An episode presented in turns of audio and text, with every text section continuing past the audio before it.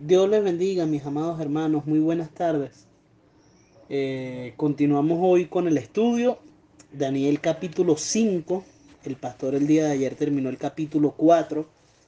Eh, tremenda enseñanza esta, lo que sucede con Nabucodonosor, ¿no? Como, como este hombre después de tener tanto, termina en el estado que está, en el que termina. Pero lo más importante es cómo este hombre puede reconocer y entonces por reconocer, Dios hace lo que hace.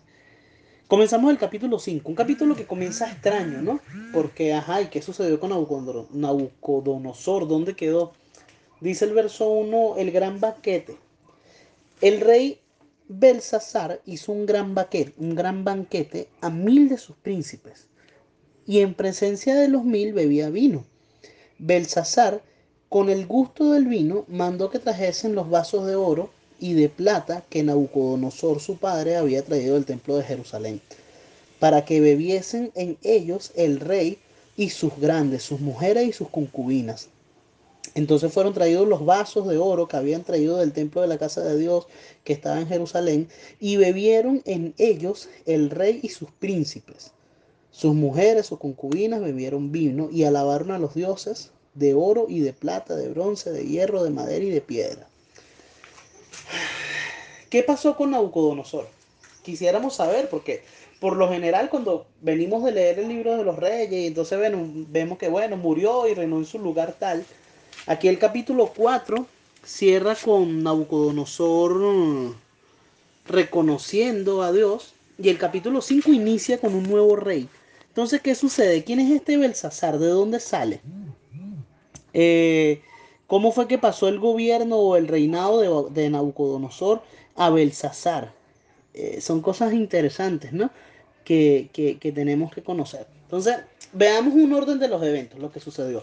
Nabucodonosor murió eh, o reinó, mejor dicho, aproximadamente entre 40 y 50 años. Un cálculo más certero de algunas personas dicen que él reinó 43 años. Su hijo, Merodat, que es, mencionado en la Biblia, en Segunda de Reyes 25 y en Jeremías 52, gobernó dos años después de su muerte. Pero entonces él fue asesinado y, y vino a reinar otro hombre que se llamaba Neri, Neriglizar. Este Neriglizar es mencionado en Jeremías 39, pero eh, con otro nombre, Nergalzarecer. Este hombre reinó solamente cuatro años y murió de causas naturales. Su hijo, eh, Labosorshot, un niño, vino a reinar, pero como era un niño, no, tenía las capacidades, entonces fue derrocado. Los que los derrocaron pusieron por rey a un hombre que se llamaba Nabonidus, eh, fue quien, quien viene reinando, ¿no? Quien queda, quien queda reinando entonces en Babilonia. Es Nabonidus quien queda, quien reina hasta que ya se acaba el imperio babilónico y llega el imperio persa, llega Ciro y conquista Babilonia. Ahora, ¿qué sucede aquí? ¿De dónde sale Belsasar?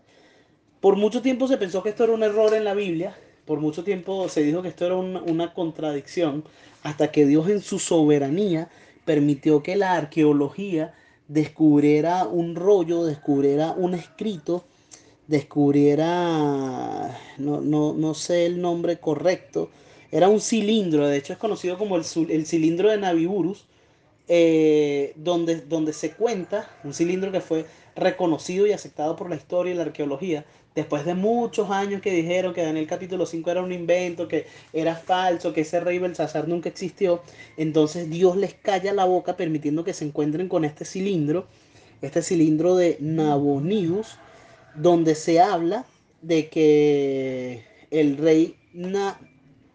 el, nombre es complicado, donde el rey Nabunidos, eh, siendo el primer rey de Babilonia, o siendo el rey de Babilonia después de toda, esta serie de eventos, decide dejar el reinado, o, no dejarlo, pero sí salir de allí, eh, salir de Babilonia y dejar a una persona encargada. Esta persona encargada es Belsasar, se convirtió en un regente asociado, se convirtió en un, en un rey encargado, por decirlo así, mientras que el otro rey, bueno, se tomaba sus, sus vacaciones y eh, mientras que el otro rey eh, hacía lo que quería hacer. Lo cierto es que la arqueología entonces respalda el relato bíblico y nos damos cuenta que Belsasar no es solamente puro cuento, sino que fue un hombre que realmente existió. Este Belsasar sí gobierna hasta la entrada de Ciro de los persas. De hecho, una evidencia de eso, dense cuenta ustedes que, dice el verso 1, el rey Belsasar hizo un gran banquete, admite sus príncipes en presencia. No, más abajo vamos a ver una evidencia de eso. Ahora, este hombre, sabiendo que tiene un problemón encima, sabiendo que tiene un problemón que resolver, él decide ponerse a tomar, él decide hacer una gran fiesta y cuando está medio happy, medio prendidito, medio borracho, entonces él pide que se traigan los vasos de oro que fueron traídos del templo de Jerusalén del Dios verdadero. Él, no está entendiendo, él no conocía a este rey verdadero. Oye, pero si escuchaste a Nabucodonosor decir todo lo que Nabucodonosor dijo, si escuchaste las historias, todo lo que sucedió, no, no puedes tomarte, no, no puedes tomarte esto de echadera y broma, pues, sino que tienes que decir, wow, ese Dios, al Dios al que le quitaron esos vasos, eh, oye, realmente ha hecho cosas. Sin embargo, este hombre medio borracho, este hombre medio prendido, él manda a decir, ¿sabes qué? Tráiganme los vasos del templo del Dios, que hoy todo el mundo va a tomar en esos vasos, haciendo sacrilegio, profanando las cosas que habían sido dedicadas a Dios. Entonces él, él, él hace estas cosas, ¿no? Yo me imagino que este hombre se sentía seguro, imagínense, estaba en un castillo rodeado por 27 kilómetros de muro. Estos muros tenían por lo menos 28 metros de altura. Cada cierta distancia había una, una torre de vigilancia más alta que el muro. Las puertas de la ciudad estaban hechas de bronce. Y para rematar, dentro, del, dentro de la ciudad, dentro de esos 27 kilómetros de muro de 30 metros de alto, eh, había otro sistema de murallas y había otro, otro sistema de fosas y de trampas, de manera que fuera muy difícil llegar hasta donde él estaba. Afuera de las murallas había un ejército que quería destruirlo, el ejército persa, Ciro, venía en contra de él, pero este hombre inconsciente, porque está tomando y disfrutando con sus amigos. Y entonces comete el gran error. ¿El cuál fue el gran error? Burlarse de Dios. Cuando este hombre comete este gran error, manda a traer los vasos, comete sacrilegio, lo que está apartado para Dios, lo que está santificado para Dios, entonces este hombre lo manda a traer para, para tomarlo de guachafa. Sucede algo interesante. Dice el verso 5, en aquella misma hora aparecieron los dedos de una mano de hombre que escribía delante del candelero sobre lo encalado de la pared del palacio real y el rey veía la mano que escribía. Miren, yo siempre he dicho, oye Dios, qué, qué formas tan interesantes tú aplicaste para, para comunicarte con esa gente, ¿no? Eh, Dios puede hacerlo, Dios lo hizo en ese tiempo, puede hacerlo en este tiempo. Eh, de muchísimas formas Dios puede hablarnos a nosotros. En este caso, a este hombre le habló con la figura de una mano. O sea, yo no sé si ustedes vieron eh, los Monsters, creo que se llamaba, que salía el tío Cosa, que salía Morticia, eh, ahí había una mano que se movía. Algo así me imagino yo que sucedió, quizás no, no tan terrorífico. Pero este hombre está en un pasillo, en un salón con un montón de gente burlándose de Dios, tomando los vasos que fueron dedicados para Dios y de repente aparece una mano en la pared que escribe un mensaje. O aparecieron los dedos de una mano de un hombre, o sea, yo no sé si tenían la palma, si eran solo los dedos, no sé. Pero algo extraño comenzó a escribir en la pared, lo cual este hombre pudo ver, eh, pudo impactarlo, imagínense ustedes, porque debe ser terrible ver una cosa como esa. Y entonces este hombre, bueno, se preocupa, ¿no? Eh, es bueno saber que, miren, eh, yo siempre había dicho antes, oye Dios, me gustaría que tú me hablaras así y tal, y qué sé yo, hasta que entendí que Dios tiene una forma de hablarnos a nosotros en este tiempo. Y, tiene un orden para hablarnos. Miren, hay gente que busca este tipo de eventos especiales. Ay, sí, que venga un ángel, que salga una mano, que me hable un burro, cualquier cantidad de cosas.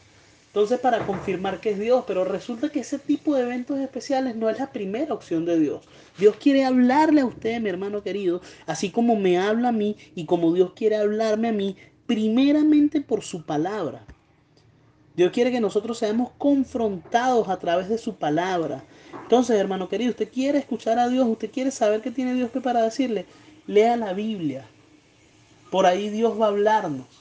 Ahora, que, que no escuchamos a Dios por la Biblia, o que lo escuchamos y nos hicimos los Willy, los locos, entonces Dios usa los ministerios, Dios manda al pastor, Dios manda al, evangelista, Dios manda al, al, profeta, Dios usa los ministerios. Ese es el orden. Y no escuchamos al pastor, no escuchamos al profeta, entonces Dios usa las situaciones. Entonces, primero la Biblia, después los ministerios y después las situaciones en donde pueden moverse este tipo de cosas. Pero fíjese usted que lo primordial no es entonces ni el pastor ni, ni las situaciones, sino la Biblia. ¿Por qué? Porque Dios quiere que usted tenga una comunión con Él.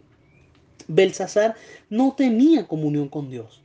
Belsasar se burlaba de Dios. Belsasar eh, estaba cometiendo sacrilegio. Belsasar no le importaba, era un muchacho envanecido. Aquí se nos dice, eh, Daniel le responde, vamos a leerlo, dice, entonces el rey palideció y sus pensamientos lo turbaron y se debilitaron sus lomos y sus rodillas daban la una contra la otra. O sea, este hombre se aterrorizó. No es para menos. Imagínense que usted esté sentado en una sala hablando con sus amigos y de repente sale una mano sin cuerpo, solo la mano, escribiendo en la pared. Cualquiera se asusta, nos asustamos con menos. Escuchamos que se cae algo de noche en la sala de nuestra casa y nos asustamos y resulta que era el gato que se volvió loco. O bueno, no sé si eso le pasa a todos los gatos, pero mi gato de noche se vuelve loco. Dice, sus rodillas daban la una contra la otra. El rey gritó en alta voz que hiciesen venir los magos, caldeos, adivinos. Y dijo el rey a los sabios de Babilonia, cualquiera que lea esta escritura y me muestre su interpretación, será vestido de púrpura y un collar de oro llevará en su cuello y será el tercer señor en el reino. Aquí hay una evidencia de lo que les decía. El rey Navidus, Navidus eh, se va de Babilonia, deja a Belsasar como regente encargado, el segundo del reino, y entonces como él no puede ofrecer el segundo puesto porque es el de él, entonces él ofrece el tercer puesto, porque el primer puesto era del rey, el segundo puesto era de Belsasar y el tercer puesto era del que trajera la interpretación. Estos pues fueron introducidos todos los sabios del rey, pero no pudieron leer la escritura ni mostrar al rey su, interpretación. Entonces el rey se turbó sobremanera y palideció y sus príncipes estaban perplejos. es una forma muy gráfica de Daniel mostrarnos de que este hombre estaba aterrorizado ¿no? por lo que había visto. Yo creo que cualquiera de nosotros nos hubiera pasado. Eh, yo creo que le preocupaba que él no podía entender la escritura, eh, que nadie podía entender la escritura, pero yo creo que internamente él sabía que algo contra él era. O sea, no era como que, ay, sí, es una receta de cocina para ver cómo se hace un buen pollo frito. No, él interiormente sabía que era algo contra él. O sea, estaba seguro, pues. Ahora, nadie puede leer la escritura. Conchale, tremendo problema. Más se angustia este hombre. Entonces llega la reina, posiblemente no su esposa, sino su madre, posiblemente la hija de Nabucodonosor, no sabemos. Eh, pero dice la reina, dice, ajá, la reina por las palabras del rey y de sus príncipes entró a la sala del banquete y dijo, rey, Vive para siempre, no te turben tus pensamientos ni palidezca tu rostro. En tu reino hay un hombre en el cual mora el espíritu de los dioses santos. Y en los días de tu padre, que y en los días de tu padre se halló en él luz e inteligencia y sabiduría, como sabiduría de los dioses, al que el rey Nabucodonosor tu padre, oh rey, constituyó jefe sobre todos los magos, astrólogos, caldeos y adivinos, por cuanto fue hallado en él mayor espíritu y ciencia y entendimiento para interpretar sus sueños y descifrar enigmas y resolver dudas. Esto es en Daniel, el cual el rey puso por nombre Belsasar, eran tocayos. Llámese pues ahora a Daniel y él te dará la interpretación.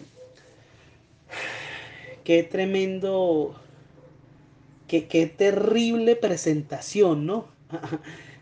Por lo general a la gente le gusta, ay, sí, dame tu currículum para cuando te vaya a presentar, quién eres tú, qué haces tú y tal, y qué sé yo.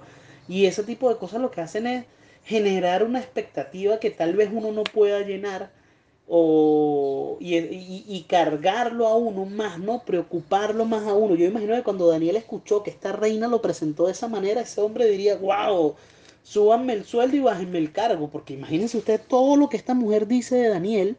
Daniel vendría quizás un poco preocupado de que, wow, esta mujer me está presentando de esa forma y, y, si yo no puedo leer la inscripción, mínimo me, me decapitan. Lo cierto es que yo veo aquí algo interesante, ¿no? Y por hoy lo vamos a dejar hasta acá. Veo, número uno, Dios estaba interesado en hablar con el rey. De hecho, todo lo que hemos leído nos ha mostrado que Dios este, Dios ha estado interesado en hablar con los reyes. Todos los reyes que hemos visto, que hemos leído, Dios se ha interesado en hablar con ellos, así como Dios se interesa en hablar con nosotros.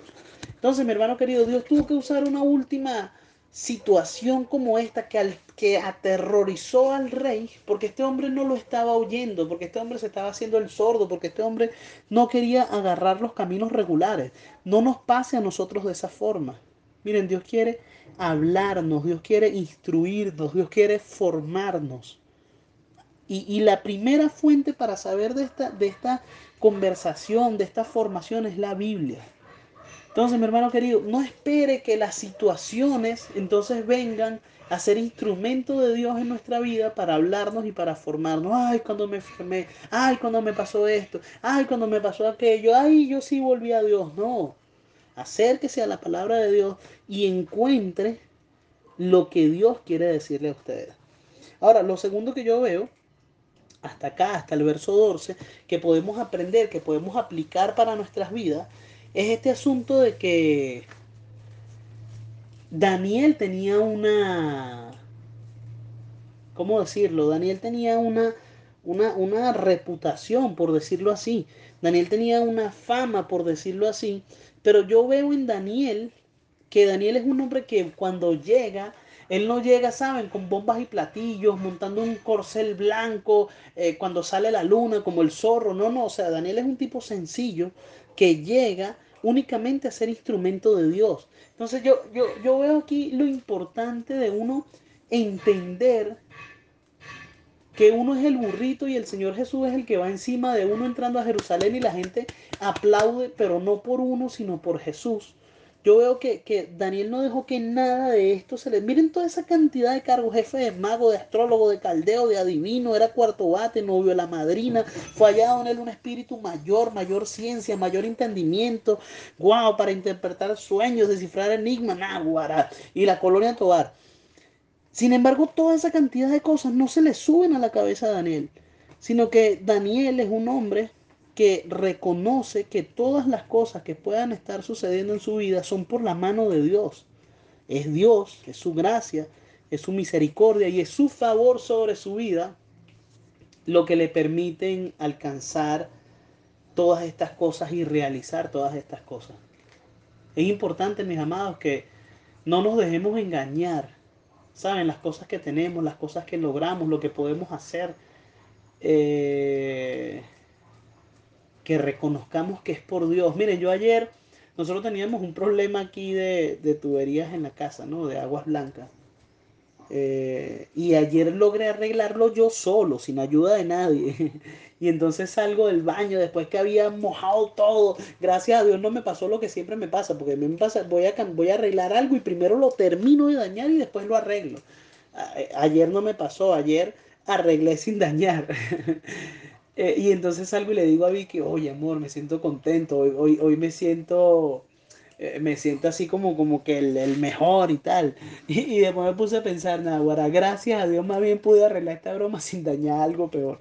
Porque hay que, así sean las cosas pequeñas, mis hermanos amados. Tenemos que reconocer que es por su gracia, es por su favor, es por su ayuda, es por su amor y por su misericordia sobre nuestras vidas que nosotros podemos hacer las cosas. Sin Él estaríamos perdidos. Me fascinan las palabras del Señor Jesús. Yo soy la vid y vosotros los pámpanos. Separados de mí, nada pueden hacer.